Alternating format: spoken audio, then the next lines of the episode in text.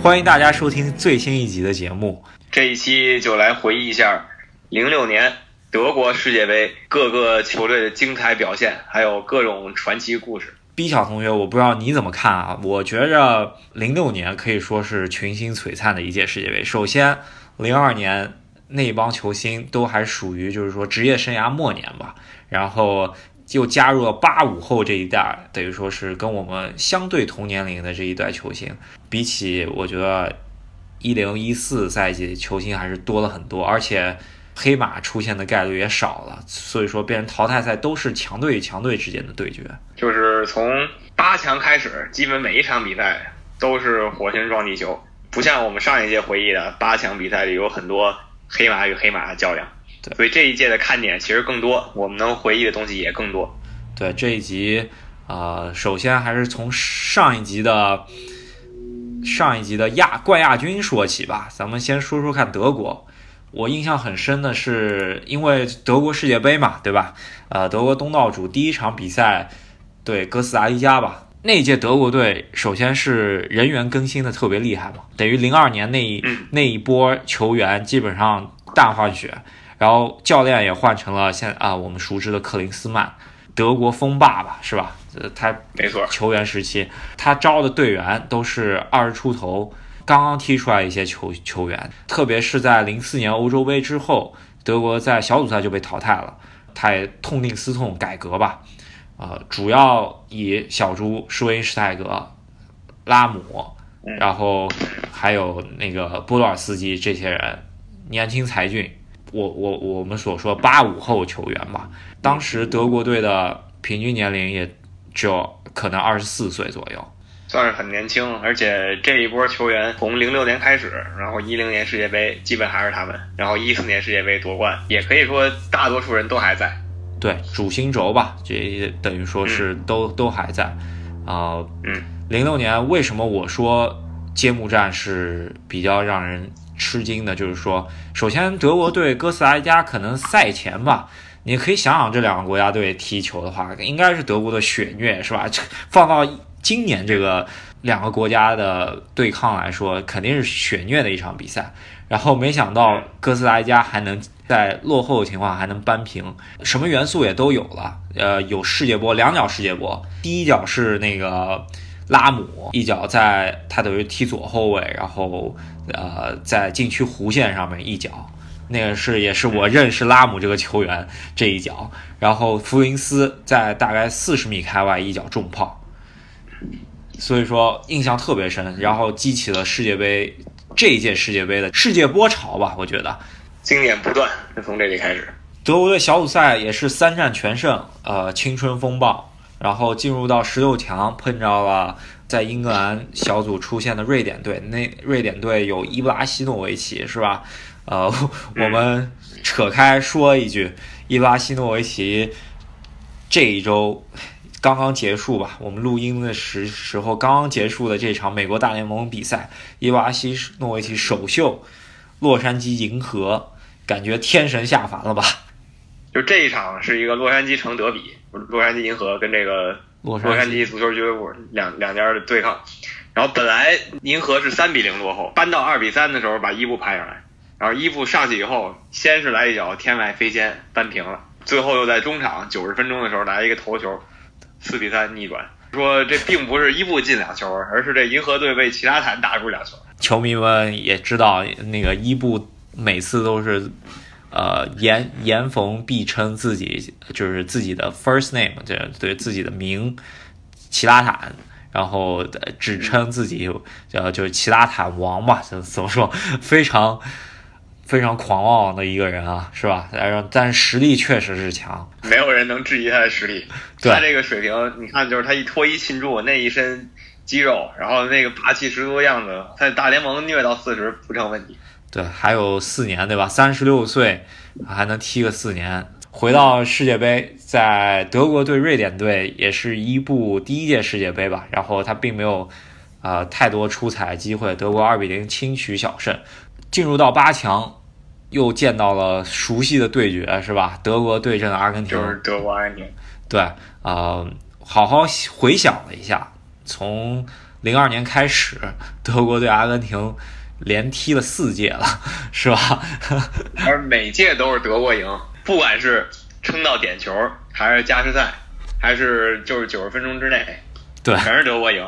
对啊，这一届的德国对阿根廷这场比赛也是属于比较经典了。我印象很深的是，在打到点球之后，莱曼和前一届主力门将卡恩对两个人相视一笑吧，也因为在世界杯开始前也是两个门将竞争主力位置有闹出不和，然后没想到在这场比赛的点球大战中，卡恩上前啊跟莱曼。介绍指点江山，以及给他塞了一个小纸条，然后印象很深是这张小纸条卡呃莱曼就放在他的球袜里面，然后阿根廷每次上来一个球员，他就拿出这张小纸条出来看，然后据说赛后那张小纸条在 eBay 上面被拍到了很高的价格，然后也是 也是。对阿根廷呃前十个出场球员具体哪个方向全部。捉摸到全部呃记录在案吧，是吧？也是神扑，所以才有点球四比二的比分。对，四比二那一届阿根廷队也是属于才华横溢吧，新老交替的特别好。我记得那一届，阿根廷把这个塞黑给打爆了。当时阵中老将该有的都有，然后新人就是我们现在的煤球王。煤球王也是以十八岁的年龄参加了第一届世界杯吧，当时可能招过去也是想让他替补，然后没想到第一场，呃小组赛就已经打成了四五比零的时候，然后上了吧，然后最后又进了一个球，阿根廷那一届比赛的第一个进球吧，我记得是中锋克雷斯波给脚后跟磕了一个球，然后是后插上坎比亚索中前卫来了一脚是呃推射吧。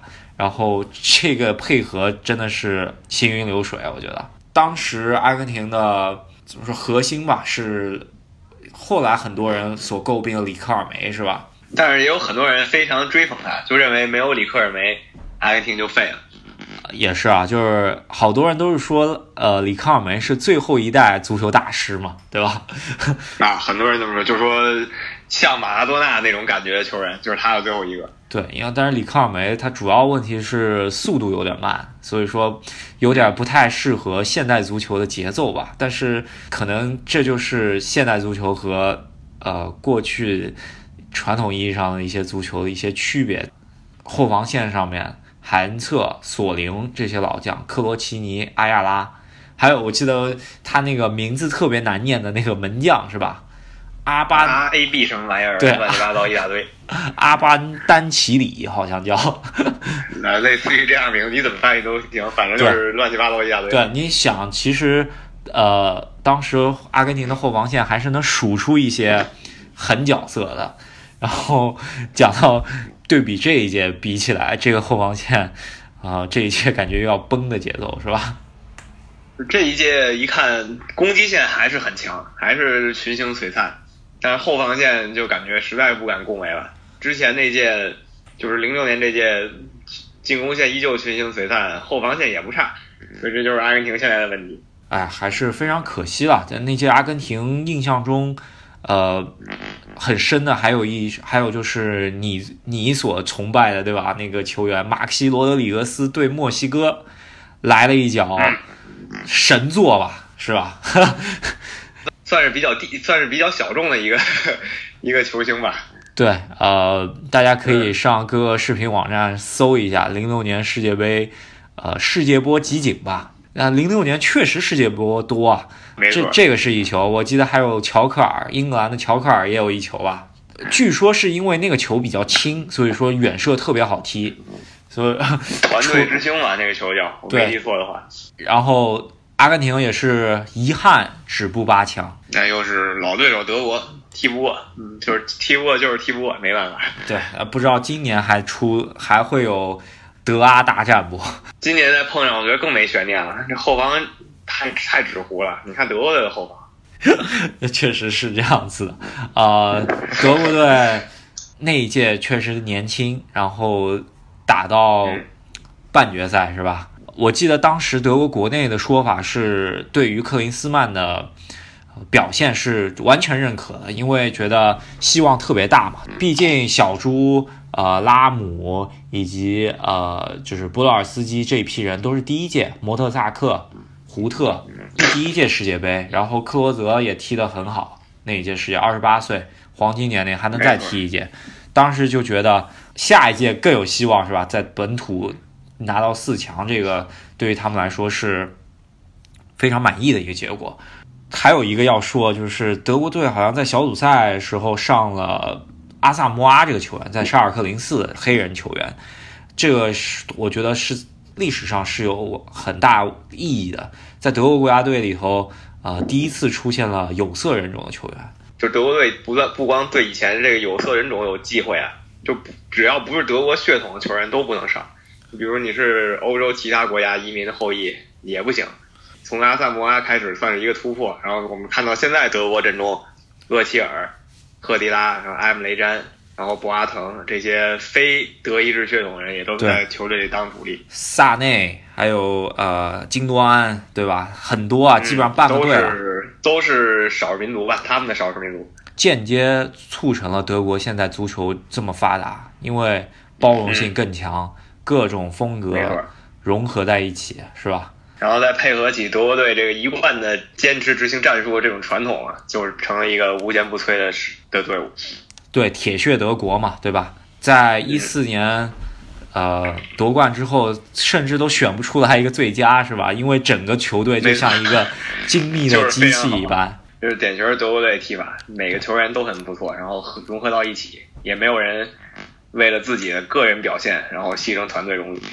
可惜就是在零六年世界杯之后，青春风暴改革，克林斯曼居然下课了，然后换了他的 呃助理教练。勒夫来当主教练是吧？然而勒夫后来事实证明一切不错，零八年欧洲杯亚军，一零年世界杯又四强。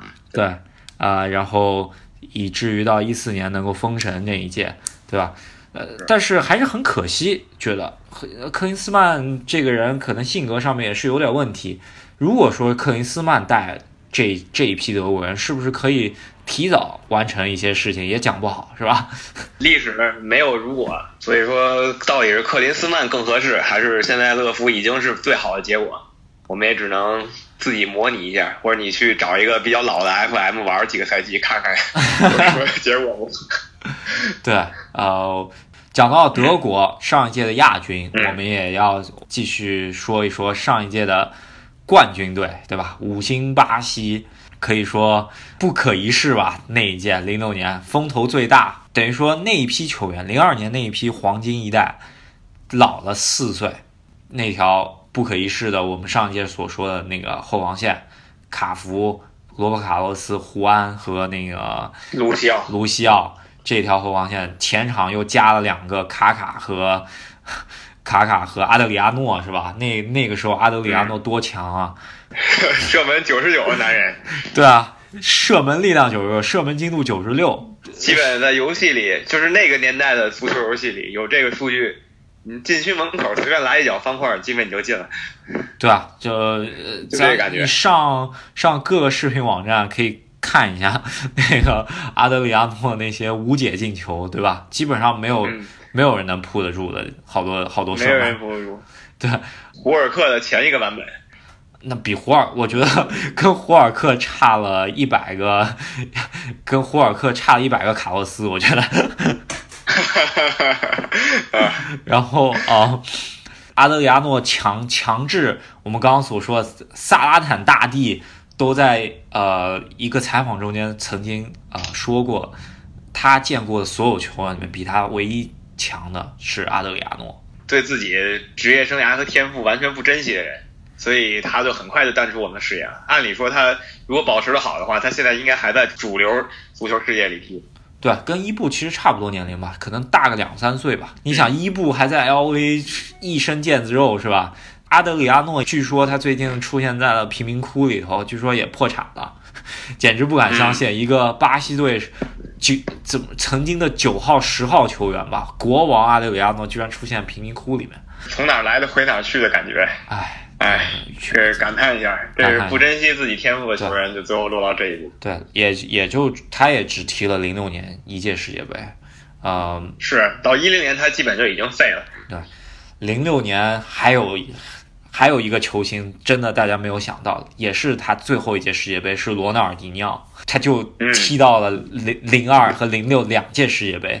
他曾经我觉得成为足球的代言吧。零六年世界杯的时候，可以说是小罗就是整个足球生涯最巅峰的时候，因为零六年他刚刚跟巴萨拿了这个欧冠冠军。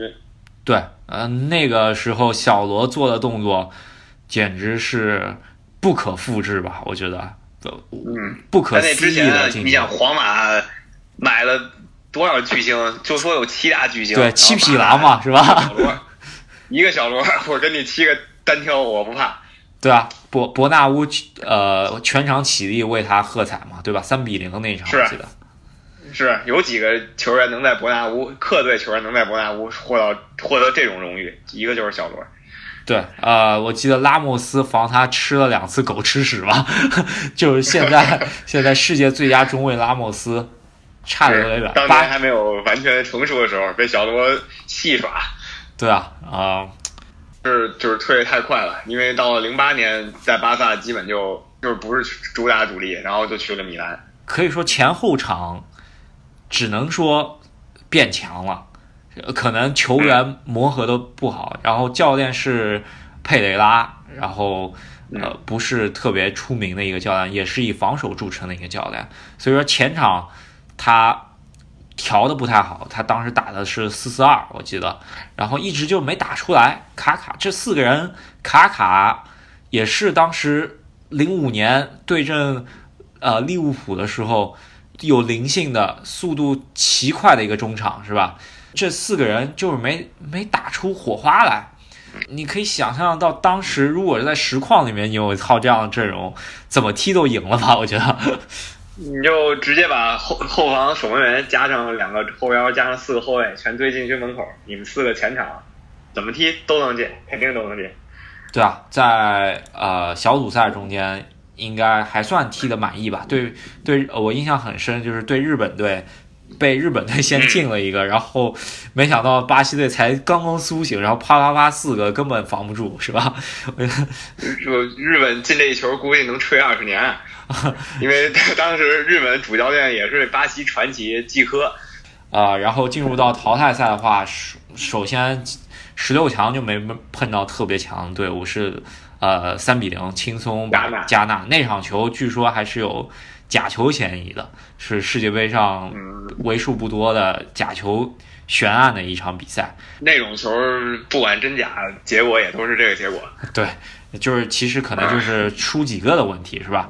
进入到八强之后，遇到了当时最好的法国队，绝对是我们刚才就是准备节目的时候，大概看了一下法国当时的阵容，这个中场三个人：齐达内、马克莱莱、维埃拉。感觉就一股钢铁的感觉扑面而来，呃，就柔中带刚，只能 只能说，啊，也算是，因为有齐达内这么天赋的球员，加上两个当时足坛可以说是最硬的球员坐镇中场，真是可怕。马克莱莱属于是呃拦截型，但他组织也呃就是说他的串联还是可以，然后维拉就属于是那种各队。看到以后就知道，哇，这个人不好惹，他在中场，对吧？没错，不管是从实力上，还是从他在这个球球，就是作为一个球员表现出这个精神气质上，都是这种感觉。对，就是他一出场，对方就感觉到一种被威慑的感觉。巴西在呃这场比赛中间，我对我来说是比较痛苦的一场比赛吧，我印象也挺深的，全场比赛。四个人前场四人就是自己归自己踢，然后 都是自己带了几下球就丢了，然后完全没有太多的配合。然后齐达内确实神，在呃中场的对决中间，什么泽罗伯托啊、啊茹尼尼奥这些人都是随便过的。这些人虽然也都是当时顶级球员，但是跟齐达内这种历史顶级球员比，还不在一个档次吧，对所以对上来也只能认怂。对，齐呃齐达内属于半个球王嘛，对吧？咱们继续往下多话题可说。以说，咱们先顺着那几个强队啊捋一捋。to win again, to never stop climbing the rising road. I felt too much faith